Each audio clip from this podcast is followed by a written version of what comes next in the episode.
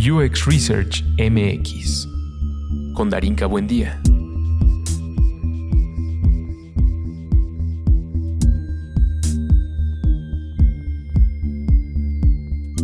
Entrevista con Mar y Manuel, Strategist y UX Researcher. Yo soy arquitecta de información y diseñadora de experiencia de usuario. Eh, soy UX equipo de uno, eh, trabajo en una agencia de publicidad y soy experta en memes. Darinka me obligó a decir esto. Yo soy antropólogo social, soy UX Research, em, soy fan de Los Simpson y apasionado por el entendimiento del usuario. ¿Qué hace una psicóloga, un antropólogo y una comunicadora haciendo UX? Esa es la premisa de esta conversación. Eh, si hay algo que me gusta de mi trabajo es poder decir que vengo de las, de las áreas de las ciencias sociales. Es una de las cosas eh, más esenciales, yo diría, fundamentales para hacer experiencia de usuario. Mucha gente cuando me pregunta, oye Dar, pero tú no eres diseñadora, es probablemente uno de los hitos que vamos a escuchar al menos en tres ocasiones. ¿Cómo están muchachos? Bienvenidos.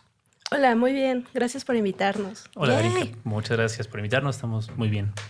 Qué chido, qué chido poder abrir esta conversación. Además era uno de los temas que más hacía ruido eh, para, para este hito de las ciencias sociales, ¿no? Una de las cosas que muchos me, preguntaban era, y hasta la fecha, o sea, hoy me desperté con una serie de mensajes que, me angustiaron y me perturbaron porque es, entonces no lo estoy diciendo bien y entonces no, no estoy diciendo lo suficientemente clara.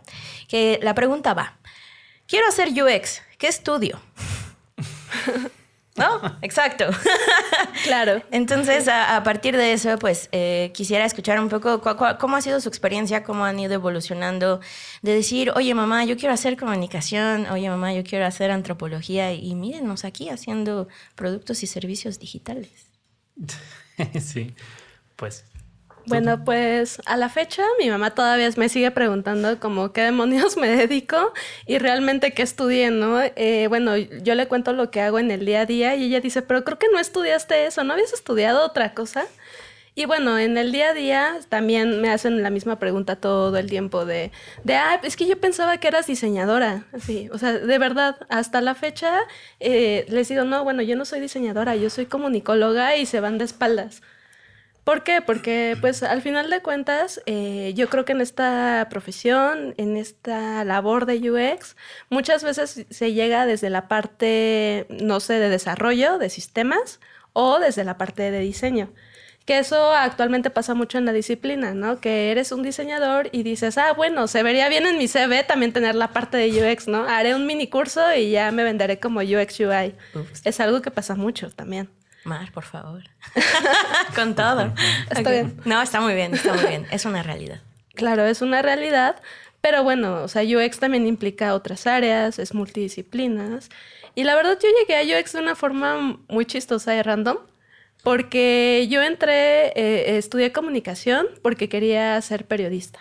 O sea, quería estudiar, quería hacer periodismo, escribir, y ya dentro de la carrera lo que tiene la carrera es que tienes muchas áreas. Puedes eh, estudiar comunicación política, puedes estudiar comunicación organizacional, puedes irte a publicidad, que fue el área que yo elegí. Ya dentro de la carrera dije, no, quizá periodismo no es lo mío, me gusta más publicidad. Me fui a publicidad. Pero pues también está producción, en donde te dedicas a hacer contenido multimedia y ves un poquito de todo. De hecho, es lo que dicen que también los comunicólogos somos generalistas, al igual que los UX, porque pues puedes hacer, puedes trabajar en distintas áreas y eran lo que nos decían, ¿no? Un comunicólogo puede trabajar en una agencia, pero también puede traer, trabajar en una consultora, también puede trabajar en el gobierno, o sea, sí, es un, sí son varios campos. Aunque, por ejemplo, cuando es como cuando nos dicen en un apocalipsis zombie, tal vez el, el comunicólogo es el primero que dejarían ahí de, de carnoda, ¿no? este, porque muchas veces no encuentran el valor de, de, de entender a la sociedad y como esa parte analítica, investigar. O sea, no lo, no lo ven como algo tangible de un ingeniero construye una casa. O sea, un, un comunicólogo a la larga que construye, ¿no? O sea, son cosas que a lo mejor no ves la evolución de un día para otro, ¿no? O sea, no, no lo ves tan funcional como sería un, un, médico o un dentista, un arquitecto, un ingeniero, ¿no? Y bueno, eh, cuando yo entré eh, a una agencia de publicidad, lo primero que yo quería era hacer planning, o sea, me interesaba mucho el área, de, o sea, hacer planning, el, área de planeación estratégica. Yo dije, ah, bueno, yo quiero, yo quiero hacer eso, buscar los insights, eh, e investigar, ver quiénes son mi target, desarrollar estrategia de comunicación. Y de repente llegué a, a, la entrevista y me dijeron, oye, ¿qué crees? Súper apenada la chica de RH porque me dice, oye, es que la vacante se acaba de cubrir.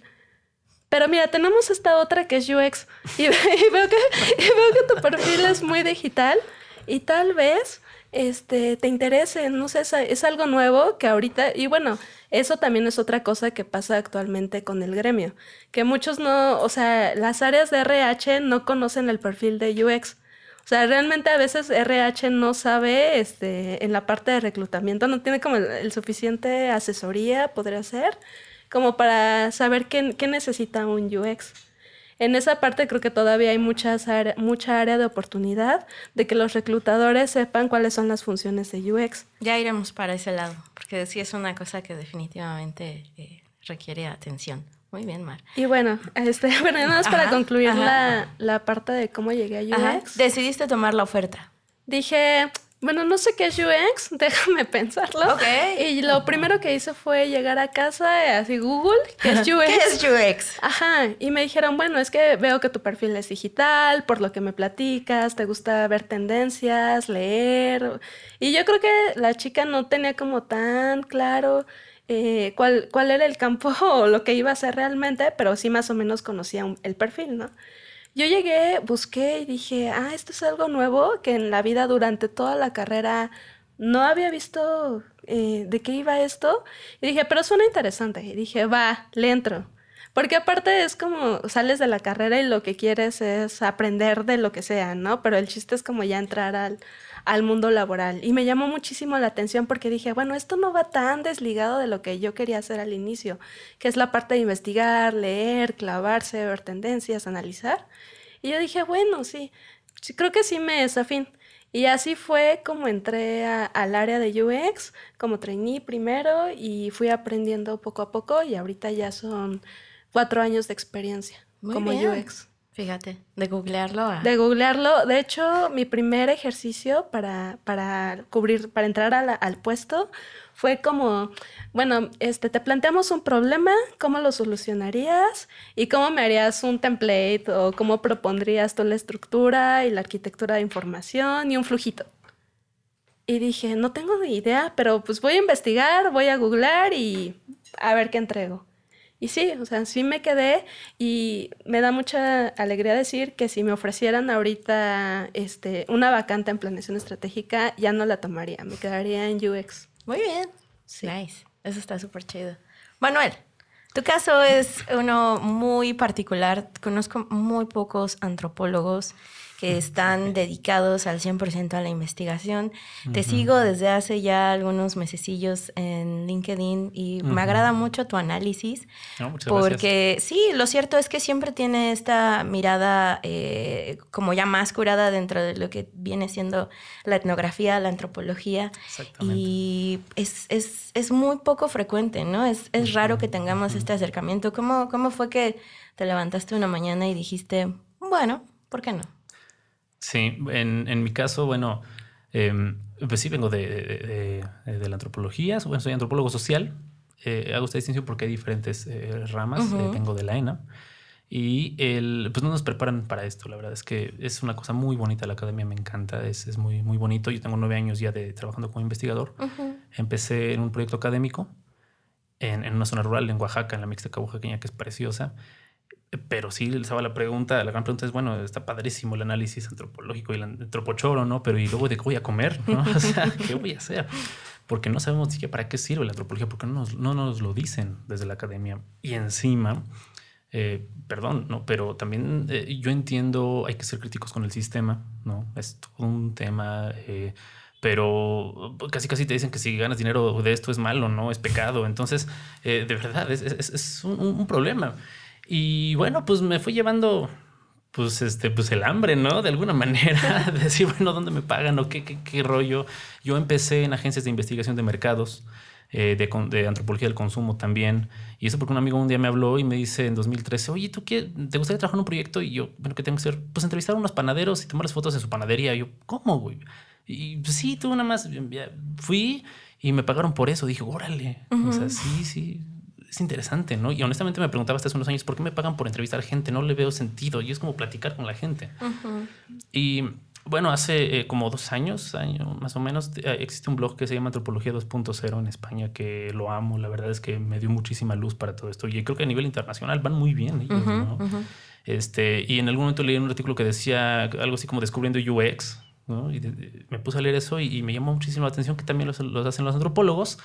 Eh, me, eh, en el camino también trabajé con una agencia que hace eh, de, co-creación y diseño estratégico con design thinking, que también yo no tenía ni idea qué rayos era eso, porque son muchos términos en, términos en inglés, ¿no? que cuando me, me, enfrenté a eso dije, Dios mío, ¿qué rayos es? Resulta que desde mi punto de vista es antropología aplicada. Sí. Tal cual. Sí, método científico. Sí, claro, etnografía, observación, etcétera. Este, y yo que es algo muy similar, ¿no? Es nada más como entenderle los términos en inglés y adaptarlos, ¿no? Hacerlos al español, que es de donde eh, eh, un poco más académicos.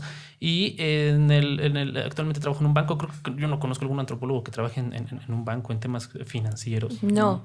Este. Y pues vi que solicitaban antropólogos, bueno, no es cierto, eh, gente para UX, pero diseñadores. Y uh -huh. el portafolio, mandé el portafolio. Yo mandé mi CV. Me dijo, ¿ni tu portafolio? Le dije, no, pues yo soy re research, ¿no? Acabo de descubrir que era research. Había sí, suele pasar. A mí también me pasó lo de portafolio, pero, sí. pero yo no soy diseñadora. ¿Qué voy a mandar? Sí. Exactamente, entonces eh, le dije, bueno, pues yo, yo soy, de, vi que había una distinción este, meses antes, yo apenas descubrí esto hace un año y medio, ¿no? prácticamente. Hay una distinción entre diseñador y, y research, ¿no? O designer y research. Entonces dije, ah, bueno, yo lo mío es research. Ajá. Y pues me quedé, ni siquiera estaba yo pensado en entrar, o, o sea, no tenía una vacante para un research, ¿no? En, en el banco, entonces pues la verdad es que eh, por mi trayectoria, porque había hecho proyectos afines para, para este banco, eh, eh, entendí muy, eh, muy bien el, el, el, los clientes, los dolores que tienen los clientes, el, objetivo que tiene el, banco. Y dije, bueno, pues, bueno, más bien me aceptaron ellos, ¿no? Realmente mi jefa se, se, la jugó ahí, ¿no? Porque yo no estaba contemplado. Y pues bueno, ya, ya apenas cumplí un año este 12 de, de septiembre. Okay creo que ha dado buenos resultados. Resulta muy interesante porque yo mismo dije, bueno, ya estoy dentro, ya soy research. Ahora, ¿qué es research realmente? ¿No? Es de leer muchísimo. Uno, uno eh, es abrumador el conocimiento que, que, todo el mundo de UX, ¿no? Este, entiendo que es hacer una cosa de research y, de, y también está la usabilidad, ¿no? Todo el testing, ¿no? Y, y es, es, otro mundo que también estoy en eso. Y, bueno, pues a muy grandes rasgos, así llegué a, al mundo del UX. Wow dos historias completamente, eh, digamos, eh, pues sí, un poco separadas, pero tienen ese común denominador que es, pues no estoy listo, pero tomo el reto. Sí. Y eso es algo a lo que le quiero invitar a todo aquel que me cuestione que tiene que estudiar para hacer eh, UX. No es que tengan que estudiar una, la carrera de, de, UX como tal per se, al menos no aquí en Latinoamérica o en México sucede. Uh -huh. Hay muchos diplomados, hay muchas eh, opciones, ¿no? Hay, hay, demasiada cantidad de, de, cursos en línea, por ejemplo, aunque la mayoría son en, en inglés.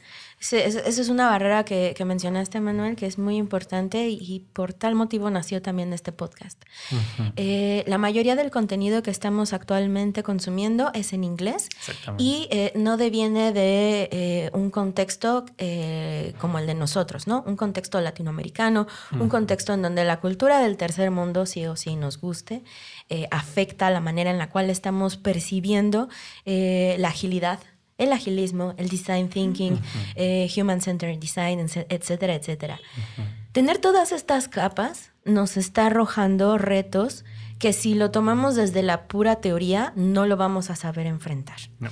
Y esa es una de las cosas que también me gustaría tocar con ustedes, eh, pensando justo en un caso práctico que hayan tenido, sobre todo en la parte de investigación, ya que pues es, es un poco la, el eje ¿no? de esta conversación, pero igual si tienen algo que haya, eh, por ejemplo, decantado en una eh, interfaz, ¿no? O en la usabilidad, en la navegación, en la interacción, en la arquitectura de información, todas esas cosas al final son tópicos que el investigador de usuarios tiene que saber. Tan fácil por el simple hecho de hacer recomendaciones, de generar insights que mucha gente me dice, es que yo ya lo tengo todo, o sea, yo ya sé hacer investigación, pero cuando bajo la data, algo pasa que no ahí ya no veo qué onda, ¿no? Entonces no es generar información por información, no es hacer entrevistas a lo bruto, no es nada más decir tengo estos tres objetivos y voy a encontrar la respuesta obvia frente a esas situaciones creo que deviene un, un, reto más allá, ¿no? ¿O qué opinan? Eh, bueno, ahorita que lo mencionas, o sea, en un caso práctico en que me tocó aplicar esa parte de metodología de investigación, en la carrera de comunicación, eh, como ya lo mencioné, iba como para periodismo, nos, nos ponían mucho a hacer entrevistas, o sea, ahí es donde, en donde empiezas a conocer que, cómo es la interacción con la gente, o sea, debes de plantear un escenario, o sea, cómo llegas y consigues a tus entrevistados, ¿no? Por decir algo. En este caso, para el desarrollo de una web app, eh, bueno, había que este, entender el mindset de las personas que eh, tienen una pequeña ferretería, o sea, pequeña y mediana ferretería, y pues cómo llegas tú y los haces una entrevista a profundidad. Porque muchas veces nos vamos del lado cuantitativo de, bueno, todo está tagueado, o sea, nada más me meto Analytics y veo pero dejas de lado el conocimiento que te da ir directamente, o sea, probarlo, probar las cosas dentro de su contexto, ¿no? Y hacer entrevistas al usuario final y que ya él te diga todo, o sea, haces tus preguntas abiertas y te cuenta como todo lo que él siente, eh, lo que él observa, o sea, todo su feedback y ahí es en donde encuentras como esa parte que enriquece y te ayuda a mejorar y hacer iteraciones. Entonces eso, o sea, yo creo que si no hubiera tenido la formación de, de comunicóloga me hubiera sido, hubiera sido muchísimo más complicado. O sea, todavía me arrepiento de no haber tenido más optativas de estadística, porque ahorita lo aplicaría súper bien. Pero bueno, en la carrera vimos este, investigación cualitativa, cuantitativa, eh, toda esa parte teórica es algo que también me ha ayudado mucho a aplicarlo en lo que hago en el día a día. Muy bien. Incluso en la arquitectura de información, o sea, yo, yo recuerdo mucho y lo tengo bastante presente de, ah, bueno, siempre nos decían, ¿cómo redactas una nota de prensa? Tienes que tener un título, eso tiene que seguir, la clásica pirámide invertida. Y a la hora de bajarlo a una interfaz, tú dices, bueno, sí, también la información debe tener una jerarquía, esto debe de ser claro. Y como comunicóloga me fijo mucho en ese aspecto de cómo se le está hablando a la gente, si la redacción es clara, si el contenido es relevante, si se asocia un poco al diseño editorial el diseño web, porque de hecho van de la mano, ¿no? Y como la famosa heurística, la relación entre el mundo físico y el mundo, digital. Bueno, el mundo real y el mundo digital. Y bueno, o sea, al final tú dices, todo lo que, todo lo que aprendí durante la carrera, de cierto modo sí se aplica, incluso la parte semiótica, eh, también llevamos psicología, la parte lingüística. Entonces, bueno, al menos de ese lado de la carrera sí, sí he aplicado bastantes cosas. Y algo que hoy justo platicaba con, con mi equipo de trabajo, que en realidad ellos no son UX, este, yo soy UX equipo de uno, en la que hago como un poco de todo, pero me apoyo mucho en otras áreas. Esas otras áreas son desarrolladores, son diseñadores, este, también son, por ejemplo, expertos en data y analytics, y son analistas, pero no son UX. Y ellos dicen, bueno, es que queremos aprender más y cómo llegaste, y hacen la misma pregunta. Y, y, hoy en la mañana les platicaba del mito del unicornio de UX, el, el todólogo, el experto que te analiza, pero también sabe marketing, pero sabe programar, sabe maquetar, sabe diseñar, sabe ir y vender la propuesta, y él solito puede hacer todo el proceso de inicio a fin. Bien por él.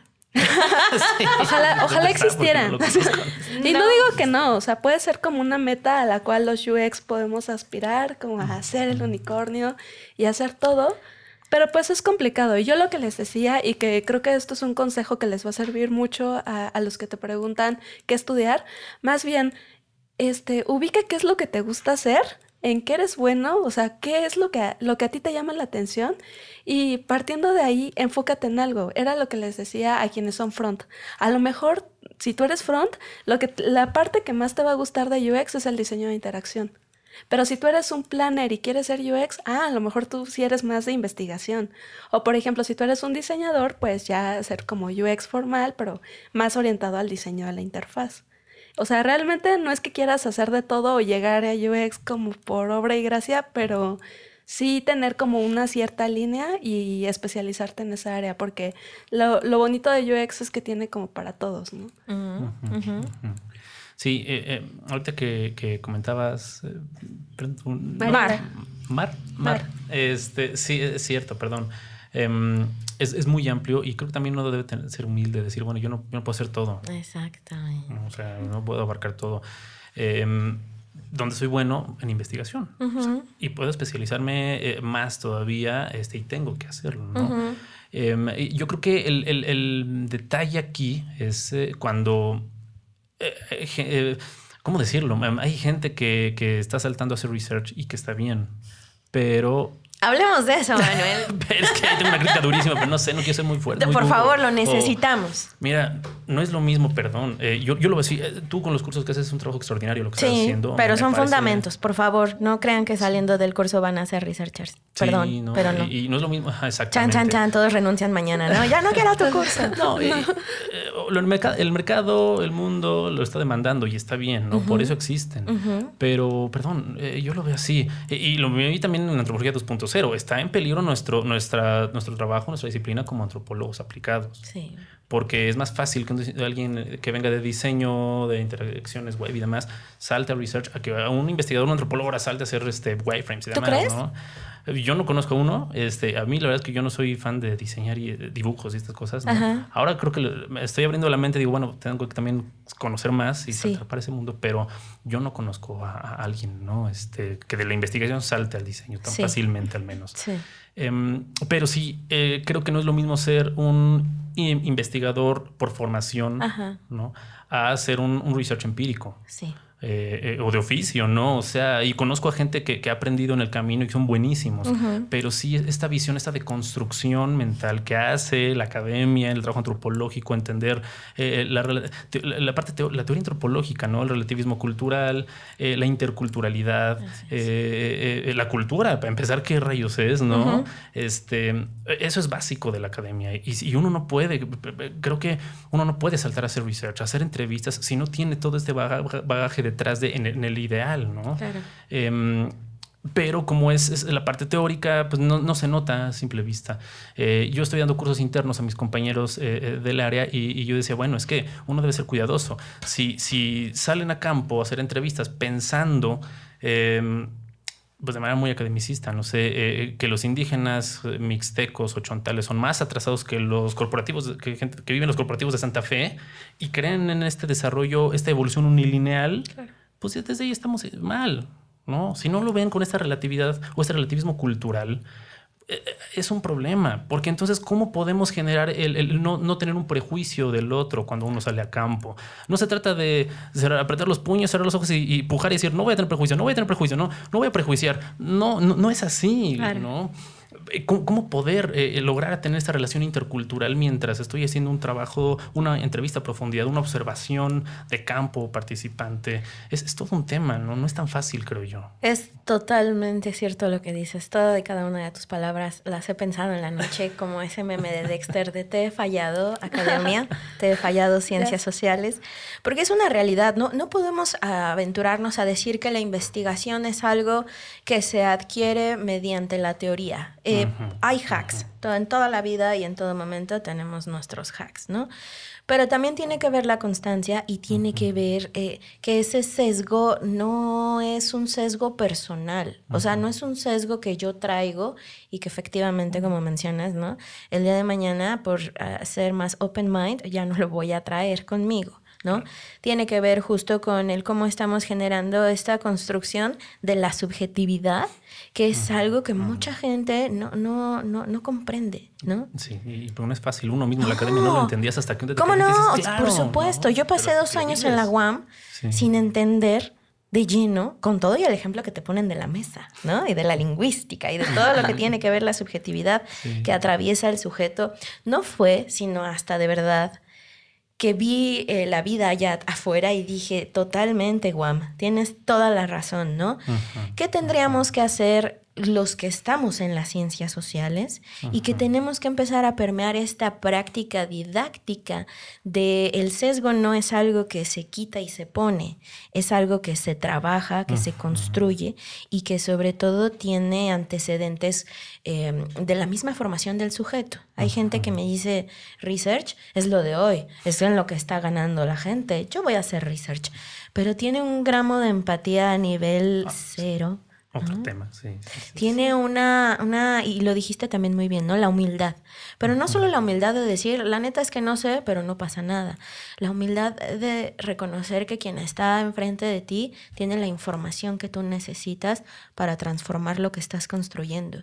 Y eso requiere cierto respeto que he visto en algunos casos.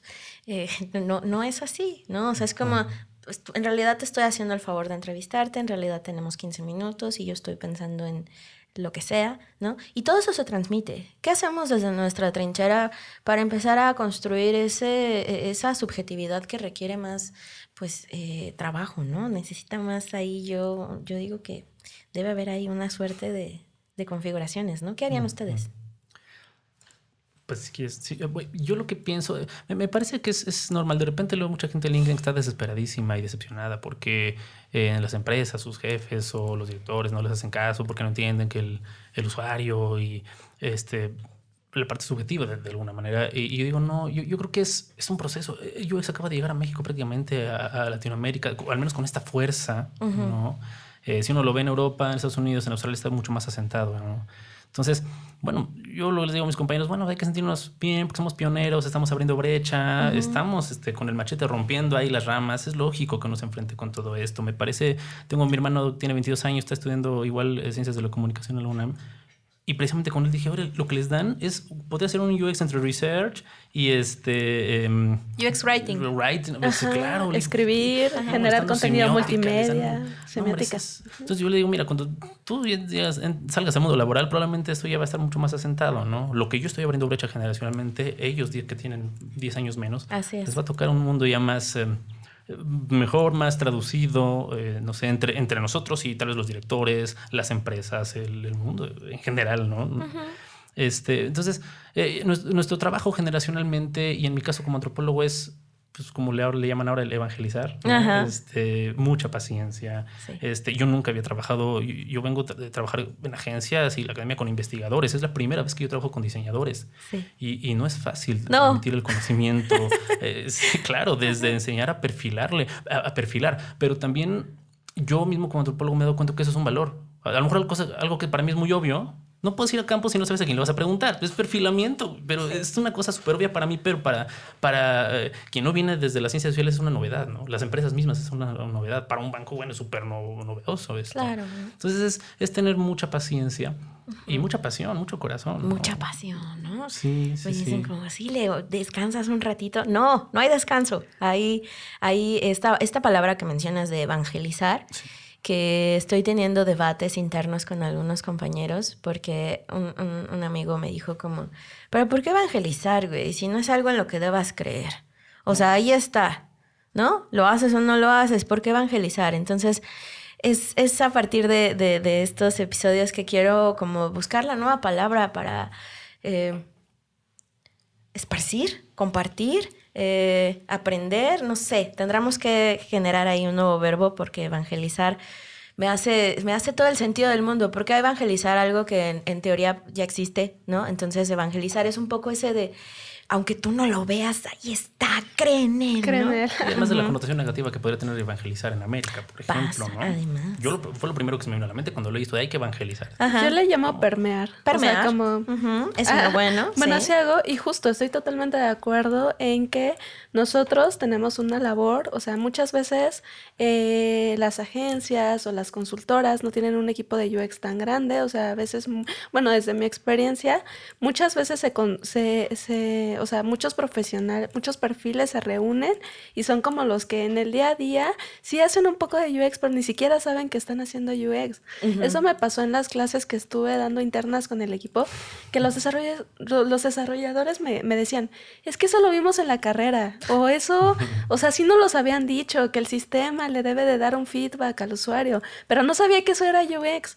O sea, pero ¿cómo van a saber ellos si no hay como nadie? O, o, o sea, a lo mejor ellos no saben en dónde buscar, eh, o a quién acudir, o cómo llegan. Entonces nosotros, si, si somos profesionales de UX y estamos como ahí en ese entorno, podemos permear ese, el conocimiento que ya tenemos. Siempre les estoy mandando también links, eh, donde pueden leer. Memes. O por ejemplo, aparte de los memes, sí. Mar Sí. me ha pasado unos memes de UX fantásticos. Sí, sí, como el que vimos hace rato, ¿no? O sea, yo creo memes, contenido original para las presentaciones. Sí. Pero bueno, este, siempre les estoy platicando, oigan, es que miren, vi un artículo que a lo mejor para lo que estás haciendo te puede servir. O sabes qué, este, si tienen dudas de esto, vamos a ver. Por ejemplo, la vez lo- con lo que inicié en estas dos clases que he dado fue principios de usabilidad, eh, que usabilidad no es lo mismo que UX, que si está dentro de la mano, que es UX, que es UI. E incluso les dije, a ver, mándenme todas sus preguntas, qué es lo que quieren saber de la disciplina y lo vemos en la clase, ¿no? Y algunos me decían, eh, terminología básica, porque igual no entienden, ven UX, UXD, es, este, no sé, CX, y nada más empiezan a ver letras, ¿no? Como SDX, este, UX, UI. UXR. ¿O qué es? Ajá, claro, UXR. ¿Qué es eso? De hecho, la primera vez que vi UXR dije, ¿y ahora eso qué es? Ah, no, ya. Perdóname. Mar. Ay, de- No, pues en Google, ¿no? O sea, En Google, metes, ajá, te metes claro. en Google a ver, pero pues sí son tantas que para alguien que es ajeno, pues no es fácil este captarlo a la primera, ¿no? Entonces nuestra labor yo creo que es compartir, no quedarnos nosotros con el conocimiento de, ah, yo soy la experta UX que no les va a decir cómo hacen las cosas porque la experta soy yo dentro de mi área. No hay expertos. No hay expertos. No, Al final de no. cuentas, siempre tienes que estar aprendiendo y en mi experiencia, de los que más he aprendido ha sido de mis compañeros de trabajo. Al inicio, yo pues yo no era diseñadora y sí llegaba a tener mis issues ahí de, bueno, para empezar, tú, tú no diseñas y entonces, ¿cómo vas a venir tú, que no eres diseñadora, a criticar mis diseños, ¿no? ¿Con base en que si tú ni sabes diseñar? Sí, sí. Claro, o sea, Tú no es un tema- estudiaste la teoría del color. Claro, o sea, yo no, yo no estoy en la teoría del color, pero sí sé, este, entiendo al usuario, o sea, hemos hecho pruebas, nos han dicho que, que para ellos este, es más fácil identificar algo con una fotografía que con un icono o cosas así, ¿no?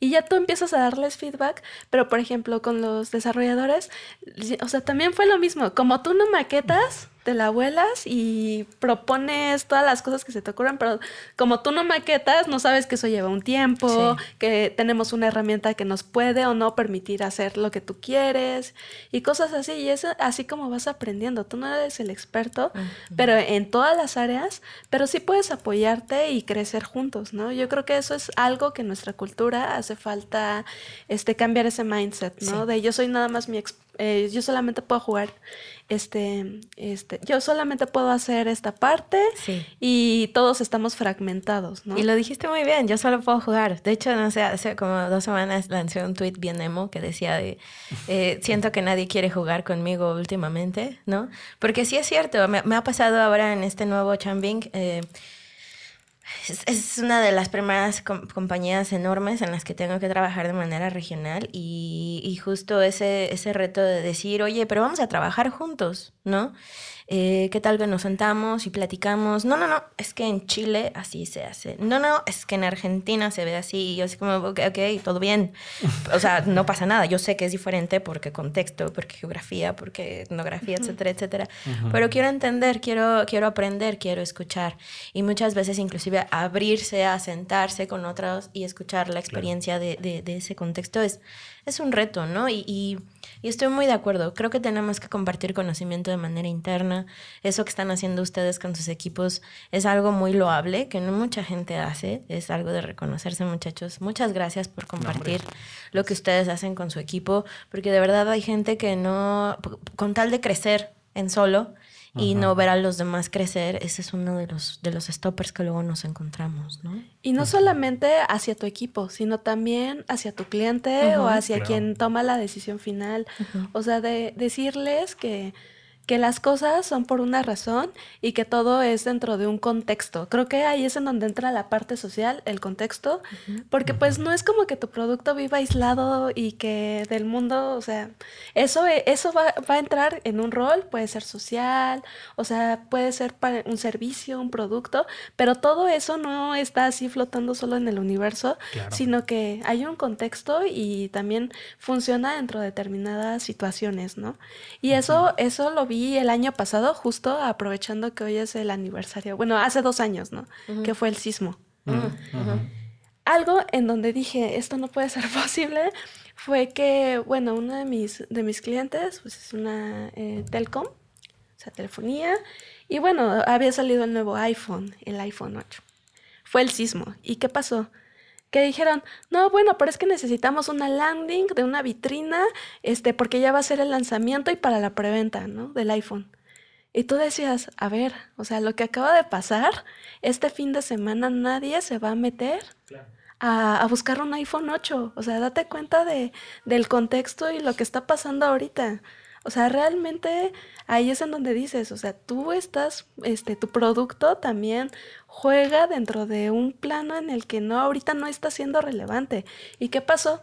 Ese, ese, digamos, ese banner que iba a comunicar el, el aparto tu iPhone 8 cambió por un banner de, mira, estos son los números de asistencia, comunícate aquí, este, ahorita eh, ponemos eh, disponibles las líneas para, para, emergencias y fue comunicación que realmente ayuda a, a, los usuarios, era lo que estaban buscando en ese momento. Y ahí es cuando dices, nunca debes de dejar de lado lo social, no estás en un, diseñando en una burbuja, sino que siempre tienes que estar viendo qué pasa, qué es lo que está pasando. Incluso ahora, por ejemplo, con los formularios, el tema de, de poner, ¿qué eres? ¿Hombre o mujer? O sea, que eso también, eh, el diseño de los nuevos formularios en donde puedes poner prefiero no decir o género en vez de sexo, hombre o mujer, eso también vino del lado social, no es algo que haya salido, o sea, nadie llegó a esa conclusión sin hacer una previa investigación y sin saber qué está pasando en el entorno. Entonces ahí es como, como debes de reflejarlo y también contárselo a tu cliente, o sea, tratarlo de, de, no siempre, no siempre están abiertos hacia eso, todavía hay como mucha resistencia a aceptar las recomendaciones, pero siempre es bueno ponerlo sobre la mesa, porque en una de esas pues igual y sí, sí, sí te hacen caso y empiezan a, a tener conciencia, ¿no? De lo que, de lo que quieren lanzar. Y, y, yo creo que deben de hacer caso, este, las empresas, las marcas, a las recomendaciones sociales. Ahorita que mencionabas eh, lo del el terremoto, el, el, iPhone, eh, me vino a la mente Tricia Wang. Mm. Eh, para quienes no la conocen, la antropóloga china, Tricia Wang, que en 2009 le dijo a Nokia, oigan, después de mi investigación, que trabajó con campesinos chinos que emigraron a la ciudad, eran campesinos pobres, em, les dijo, la recomendación a Nokia fue, tienen que trabajar en el desarrollo de un teléfono inteligente. Y Nokia dijo, no, no, no, nosotros ya contratamos este, nuestra investigación de Big Data y creo que eh, tenemos los datos de un millón de personas y nos dicen que la gente va a seguir creyendo en nuestro celular porque va a ser el más vendido en su momento, ¿no? A los dos años Nokia estaba casi, casi quebrado todo por no hacer las recomendaciones de eh, alguien especializado en las ciencias sociales. Se le dijo. Se le dijo. Y ahorita que está haciendo Nokia, teléfonos, inteligentes. y no les pasa que también, por ejemplo, del lado de negocio dice, bueno, es que con cuántos, a cuántos le hiciste la entrevista. Y como no ah, llegas con un volumen, te dicen, no, para mí eso no es representativo porque este no es un volumen de, o sea, para mí eso, tu muestra es muy pequeña, ¿no? Y es como de, pero bueno, estás dejando de lado la otra parte que puede ser como igual de, enriquecedora que la parte cuantitativa. Lo, que es que yo creo que eh, sí tienes toda la razón, eso es como creo una constante, ¿no? Tanto cuando uno trabaja eh, como consultor, como también ahora que está uno, eh, que estoy en un corporativo y e, es muy interesante también, interesante también verlo desde este lado. Em, no le hacen caso a la parte cualitativa, ¿no? Y cómo les decimos que lo cuantitativo no es lo único, cómo les decimos que lo subjetivo vale y vale muchísimo. Eso creo que también es nuestro, nuestra responsabilidad y nuestro trabajo como investigadores de hacérselos ver. Tenemos que ver los fundamentos. Es, no es que hay que hacer eso porque yo lo digo, sino porque es lo mejor, por qué es el mejor camino o podría ser, ¿no? Y eso ahí es donde uno tiene que vender lo que yo digo, como el antropochoro, ¿no? Este, de, fundamentar el, el por qué tienen que ser caso, al menos voltearlo a ver, porque a veces ni lo voltean a ver. Me ha tocado que eh, haga un trabajo de investigación, que esté en Journey, lo que sea, dicen, ah, bueno, sí, chido, ¿no? Entonces, como seguimos acá y, y yo digo, bueno, es que no están ni siquiera observando lo que hay, ¿no?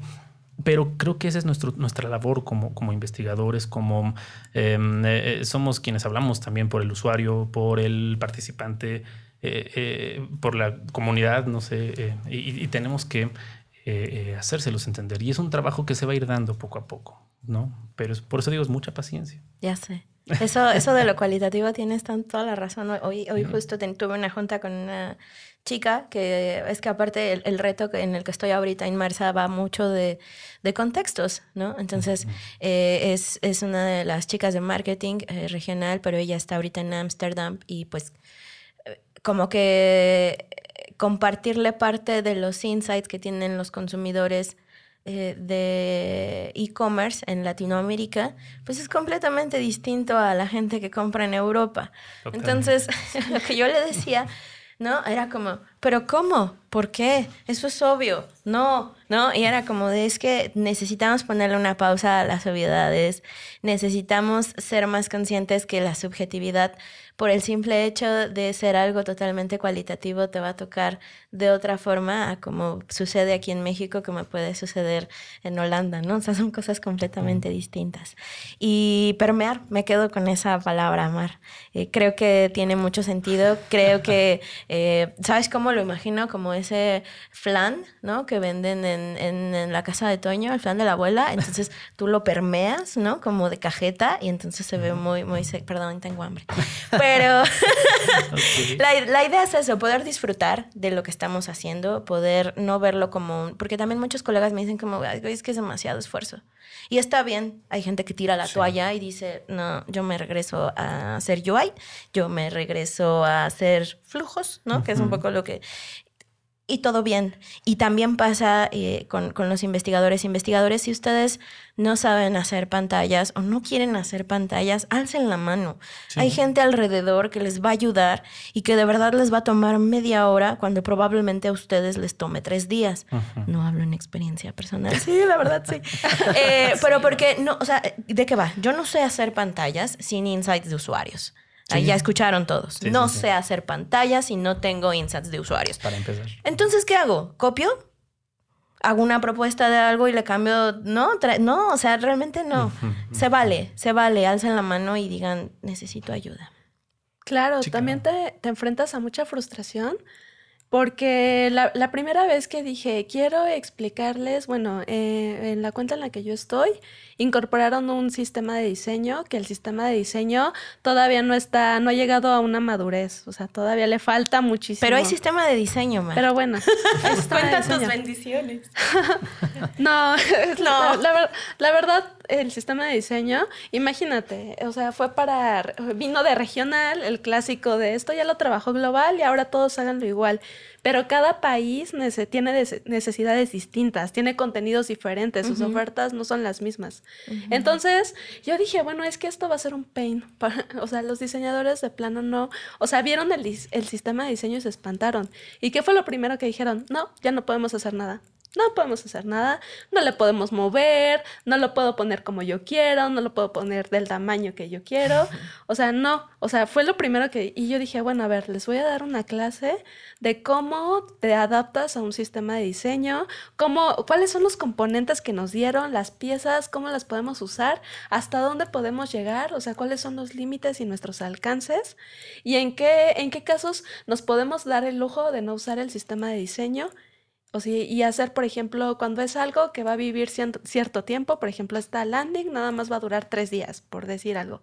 A lo mejor ahí no necesitas un sistema de diseño porque no es algo tan complejo. Pero debe de tener ciertos lineamientos. Bueno, total que, que, preparé la clase y como que di un poco de introducción y cómo te adaptas, pero ahí es donde, ¡pum!, primera frustración, o sea, nadie estaba poniendo atención, nadie, o sea, la verdad fue como de, ah, sí, ah, ah ok, mm, ¿preguntas? No, nadie, nadie, nadie. Pero a partir de eso yo dije, no, o sea, dije, no, no, no, no les interesa, no les interesa, ya no voy a seguir con esto. Corte A, a lo mejor a diseño, eh, bueno, eh, a la parte de diseñadores no les interesó tanto, pero tecnología me dijo, a mí sí me interesó todo lo que dijiste y queremos aprender más. O sea, hubo otras áreas que ya no esperaba, pero que dijeron, nosotros sí queremos entenderlo y todo lo que dijiste, eh, unas partes no nos quedaron claras, pero, pero ¿dónde podemos leer más? O cómo yo de eh, maquetador puedo, este, eh, no sé, ver cuáles son los estilos que necesito, cuáles son las recomendaciones a nivel tamaño de tipografía, cómo puedo ir generando yo mis piezas porque yo soy como desarrollador y estoy en esta parte, yo también quiero aprender. Y ya fue cuando dije, ah, bueno, no todo está perdido. Y eso, o sea, creo que es muy bueno, o sea, no tirar, tratar de no tirar la toalla es difícil, puede haber como mucha frustración en el proceso, pero siempre va a haber alguien que le interese y que quiera seguir aprendiendo, ¿no? Entonces, más bien ahí, o sea, seguir permeando ese conocimiento y pues al final de cuentas, este, llega como a, a quienes menos te esperas, ¿no? Que le puede llegar a interesar. True. Muchachos, muchas gracias por haber venido. Sin duda, las, las ciencias sociales sí salvan al mundo, hasta el mundo digital. Eh, mucha gente pensaría que no, pero yo creo que esa es nuestra fortaleza y eso es algo que tenemos que aprovechar para, para seguir creciendo, ¿no? Y sobre todo lo que decías, Manuel, invitar a, los, a, las generaciones más jóvenes que están empezando esto, que pues puedan ver que sí hay chance de, de, de, conectar lo social con, con la parte digital. Y creo que cada vez va a ser más eh, fundamental, ¿no? Eh, es, es, interesante, pero creo que el boom, eh, una vez lo escribí en LinkedIn, el, el, siglo XX fue la época de oro de la antropología del Estado, pero el siglo XXI va a ser la época de oro de la antropología de la empresa, ¿no? Entonces hay muchísimo todavía, esto apenas empieza, ¿no? Venga, muchas gracias chicos. Gracias a ti, Erika. gracias a ti. UX Research MX con Darinka Buendía.